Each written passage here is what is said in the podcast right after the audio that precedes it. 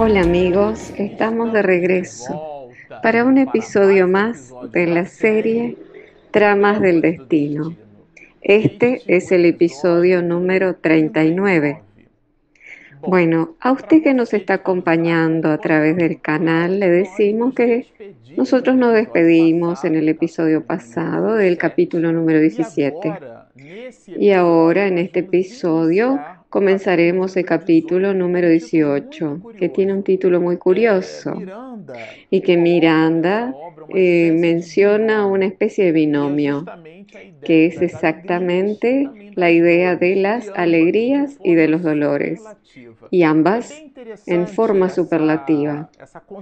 Es muy interesante esa construcción de Miranda en este capítulo que nosotros compartiremos y que dividiremos en dos episodios en esta serie para que estudiemos juntos el capítulo número 18.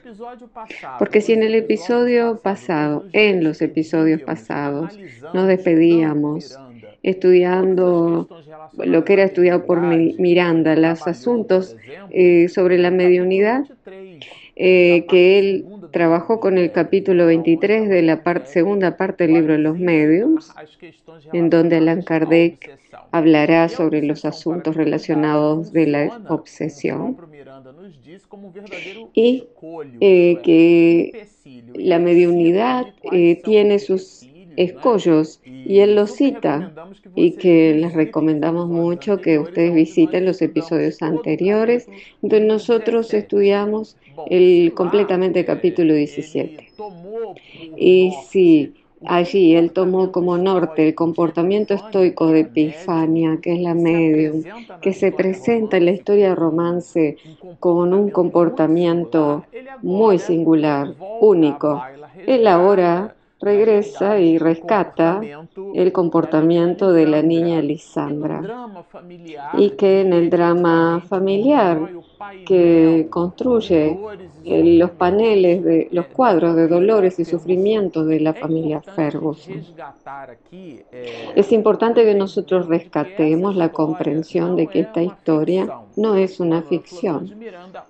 Manuel Filomeno de Miranda es obvio que suprime los nombres, pero coloca algo que realmente sucedió. Y cuando nosotros hacemos la lectura, y les confieso que cuando yo lo hice y releí, y después destaqué los puntos para comentarlos aquí, nosotros nos quedamos reflexionando sobre el escenario real, genuino, que eh, Miranda lo transforma en letras y que este enunciado se transforma en un verdadero, una verdadera lección de vida para todos nosotros. De hecho, la familia Ferguson, como ustedes lo recordarán, había comenzado a frecuentar la casa espírita. Y en ese movimiento de la propia familia, estudiando ahora los principios básicos de la doctrina espírita, Dios, la inmortalidad del alma, la comunicación de los espíritus, la pluralidad de los mundos habitados, las leyes que rigen el universo, las leyes cósmicas, eh, muy bien descritas en la tercera parte del libro de los espíritus. Después que la familia Ferguson eh, recibe un completo conocimiento de la doctrina espírita y pasa a frecuentar a la casa espírita, la niña Lisandra comienza a presentar una mejora en su cuadro físico. y lo destacamos en el cuadro físico, porque en el ambiente psíquico, en la casa mental de Lisandra, continuó de la misma manera. Y dice Miranda, sí, los Ferguson pasaron a, a frecuentarla con asiduidad, dos veces por semana, con exclusión de la joven enferma, cuyo estado orgánico mejoraba considerablemente en detrimento del equilibrio psíquico, o sea, en disminución del mismo. O sea que recordemos que ella tenía un cuadro de demencia en curso, eh, progresivo, un cuadro psiquiátrico muy grave y que además había contraído el mal de Hansen. Y el médico de la familia que auxiliaba eh, la mantuvo en su casa, pero ella presentaba una condición que no la permitía movilizarse. En realidad ella tendría que haber ido a un hospital y estar excluida como había sucedido con el señor Rafael Ferguson. Pero en el caso de ella, amparada por el acompañamiento médico que se hizo muy presente, ella logró eh, ese tratamiento, recluida en su propio cuarto. O sea que, a pesar de que había permanecido esclava del ambiente doméstico, en esa perspectiva nosotros podríamos considerar un avance, ya que el hospital al cual donde había ido el señor Rafael eh, había, era un ambiente semi-abandonado. Ustedes recordarán el escenario horrible que nosotros tuvimos en episodios pasados la posibilidad de narrarlo. En las condiciones de abandono eh, que tenía lugar, la condición de los, de los ambientes sanitarios, de los baños, y aquello fue atenuado en el caso de la niña Lisandra y ella pudo realizar su tratamiento contra el mal de Hansen en su casa. O sea que ella fue hospitalizada dentro de su propio hogar. Y eso le brindó a la matriarca, a doña Artemis, una alegría muy grande. Pero a pesar de ello, a pesar de tener a su lado a Armelinda, que la auxiliaba a Lisandra, ella presentaba convulsiones de vez en cuando. O sea que era un cuadro muy duro, muy difícil, muy arduo. Y como yo les dije, cuando leemos el libro y pensamos que esto no es una ficción inventada de la cabeza, sino que es un espíritu amigo, un alma noble que se sirve de la literatura para brindarnos lecciones de vida, trayendo las vidas de otras personas como norte. Y la idea aquí es que cuando hagamos la lectura de Lisandra, nosotros nos ubiquemos, hagamos una adaptación y podamos producir nuestras propias reflexiones. Soy yo en el lugar de esa niña. ¿Cuál sería mi comportamiento? ¿Cuáles serían mis actitudes? Eh, o podemos imaginar una madre como doña Artemis con una entrega total de ese espíritu de madre. Yo como madre, ¿cómo sería mi actitud? ¿O cómo está siendo mi actitud? O sea, yo cobro y exijo más de lo que doy.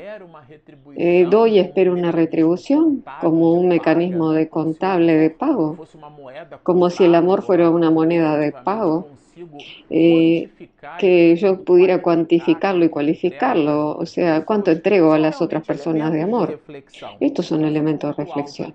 Pero el punto alto aquí es que la niña mejoraba orgánicamente y, Miranda hace hincapié en recordarlo.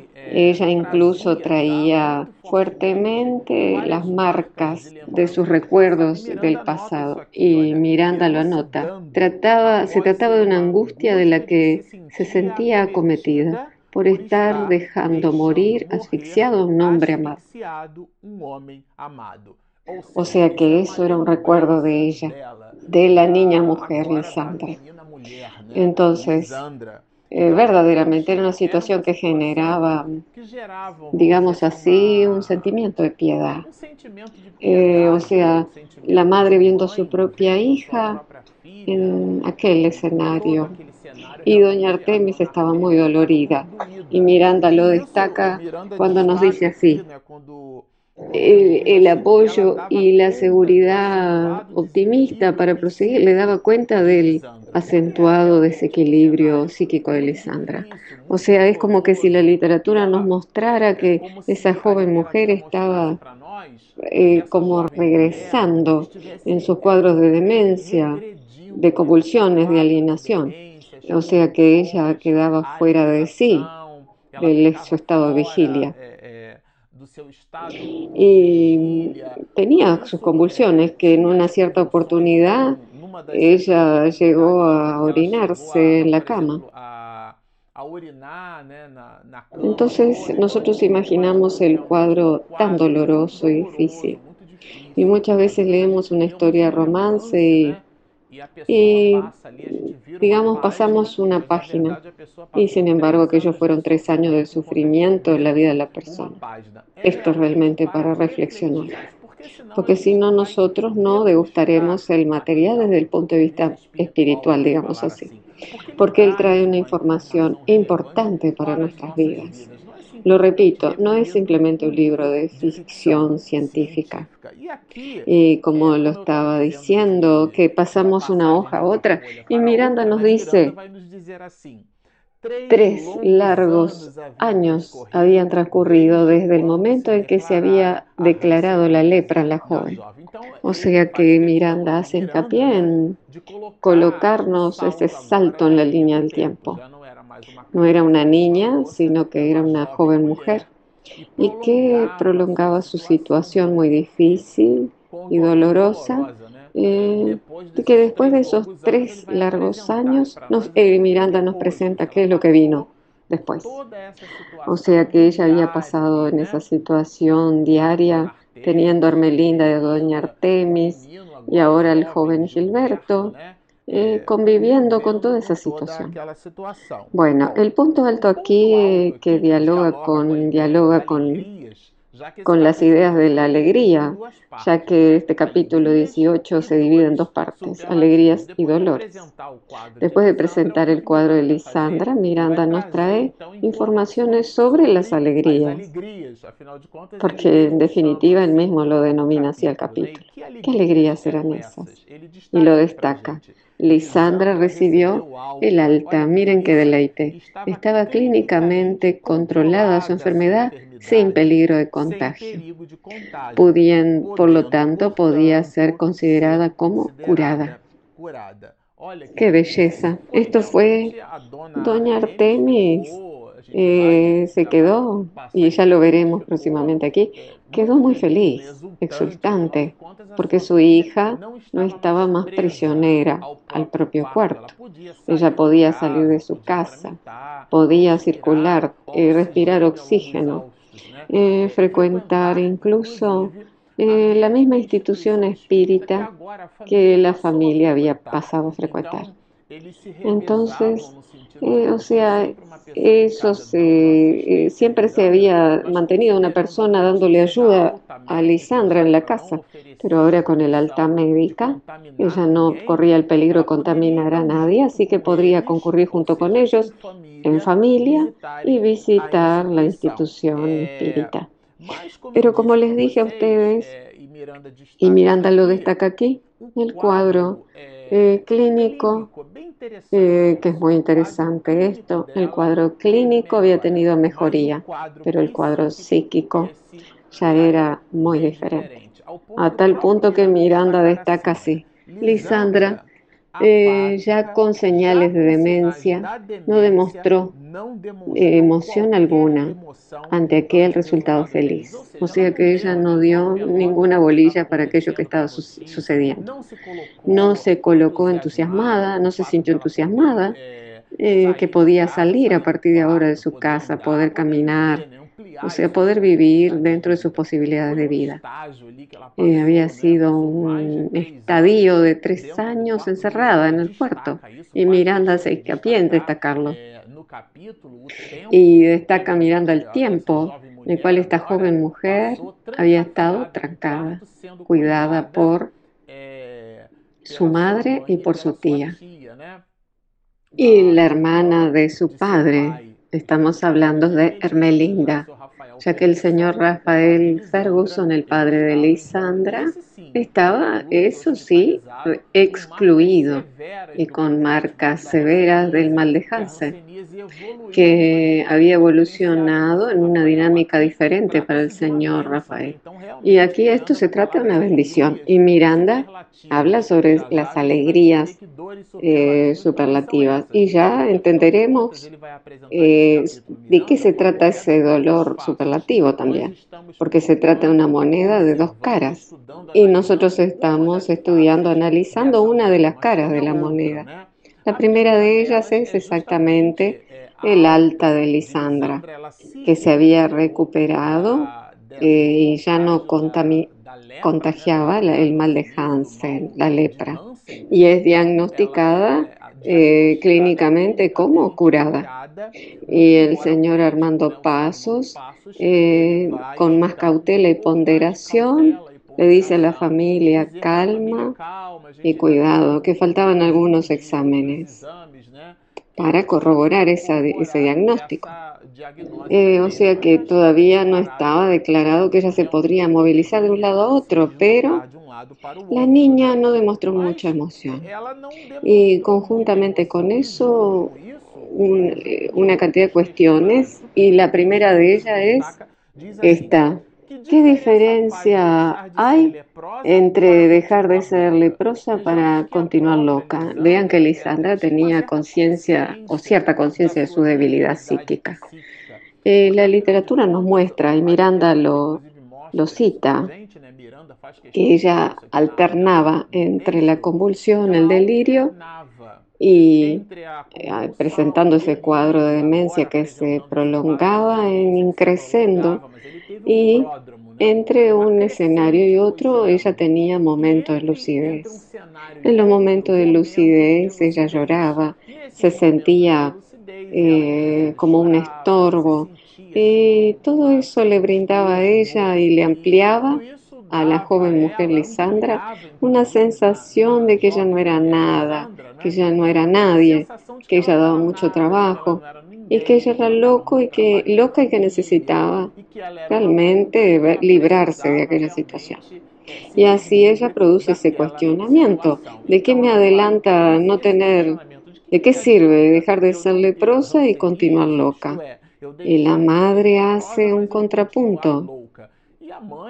Ella dice que en realidad le muestra una perspectiva diferente a su hija y dice que a partir de ahora ella podría liberarse de las paredes del cuarto. O sea, usted podrá liberarse de los límites de las paredes y recuperarse emocionalmente. Porque ella no estaba recuperada en ese, desde el punto de vista emocional. Y su cuadro estaba más grave. Pero la lepra ya estaba curada. Era una situación muy difícil la de esa joven mujer. Y así ella en el diálogo con su madre, Lisandra, produce, eh, menciona palabras muy fuertes y Miranda hace hincapié en colocarlas aquí en la historia, en este capítulo, y dice así. Siento asco de mí misma. Observen, me odio, deseo morir, matarme. No lo hice todavía y ahí la madre la interrumpe. Por Dios, mi hija. O sea que la hija se estaba sintiendo eh, con una autopiedad potenciada. Y tal vez, y probablemente no por, mucho por eso, la bienhechora Juana de Ángelis trabaja muchísimo el concepto de la culpa. Porque cuando la persona tiene culpa, ella entra en un proceso de postración. La, la responsabilidad es dinámica. La criatura humana responsable tiene conciencia de sus actos y se moviliza. Y ya que me equivoqué, eh, trataré de corregir. Y permíteme entender qué, qué, es lo que debo hacer para corregir ese asunto. Es una actitud proactiva, con mira a la, a la asertividad. El sentimiento de culpa postra la criatura humana y nos tira abajo en contrapunto de la responsabilidad. Y así eh, que la responsabilidad produce acción, un dinamismo. ¿Qué necesito hacer para arreglar algo? Emmanuel dice que la eternidad es nuestro gran abogado de defensa o de acusación. O sea que depende de lo que hagamos con el tiempo que poseemos. Y el tiempo es un corcel. El dios Cronos es muy vigoroso y no regresa. No podemos retroceder en el tiempo. Por ejemplo, cuando eh, alguien edita, usted digita, usted puede volver y corregir. Eh, por ejemplo, apretando dos teclas simultáneamente, control C, usted regresa al texto. Eh, y usted puede volver atrás, desandar y volver atrás, pero eso en relación al tiempo no existe. Eh, Chico Xavier decía, nadie puede volver atrás y hacer lo que hizo, pero cada uno de nosotros puede tener un nuevo recomienzo a partir de ahora. Ese es el movimiento de la responsabilidad. Y eso le faltaba a esta joven mujer. A propósito de su condición patológica grave, ella entró en un proceso de postración muy grave y estaba mostrando a su madre que ella deseaba matarse. Y así el diálogo muy fuerte. No aguanto más. Eh, soy una desgraciada. Eh, toda mi existencia ha transcurrido en una fuga. O sea, ella realmente le cuestiona a la madre, eh, porque ella se quería ver libre de aquella situación. Y todo el mundo acompaña aquel diálogo. Y el hermano Gilberto poseía muchas dificultades en nutrir afecto por su propia hermana. Y Miranda lo destaca. Gilberto, que se hallaba en el hogar muy pálido, no podía ocultar su recelo y la sorda cólera que le brotaban en el alma, también atormentada. Se forzaba en amar a la hermana, no le gustaba, pero no lograba sentir por ella otra cosa que piedad, y aún así con gran esfuerzo. O sea que ella no, no podía entrar en sí, ella. Ella no lograba ese movimiento estoico, esa actitud de entrega y resistencia ante las dificultades. Ella estaba desfalleciendo moralmente, entregando los puntos como tenemos la, la costumbre de decirlo, lo coloquial. Y Gilberto, a pesar de que percibía esa ausencia de calor humano, de cariño por la hermana, él, él potenciaba ese conflicto porque él frecuentaba una institución espírita. Y Miranda nos dirá que, que él tenía un nuevo enfoque o sea que estimulado por la juventud de los compañeros eh, trabajadores del bien, se incorporó al grupo, granjeando en los momentos oportunos legítimas amistades. El panorama de Gilberto fue modificado con su presencia en la casa espírita, pero esos dramas familiares se fueron desarrollando y ellos traen, traían mucho dolor. Eh, sobre todo para, principalmente para doña Artemis, porque debido a que ella amaba muchísimo a los hijos Gilberto y Lisandra, y Lisandra presentaba patologías graves y difíciles, una demencia en curso, un cuadro de mal de Hansen y eso inspiraba muchos cuidados. No podía quedar solita. Pero ahora recibía esa noticia de haberse liberado del mal de.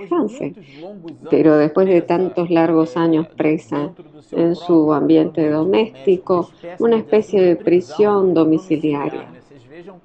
Vea la situación que la vida coercitivamente nos impone con miras a nuestro propio reajuste.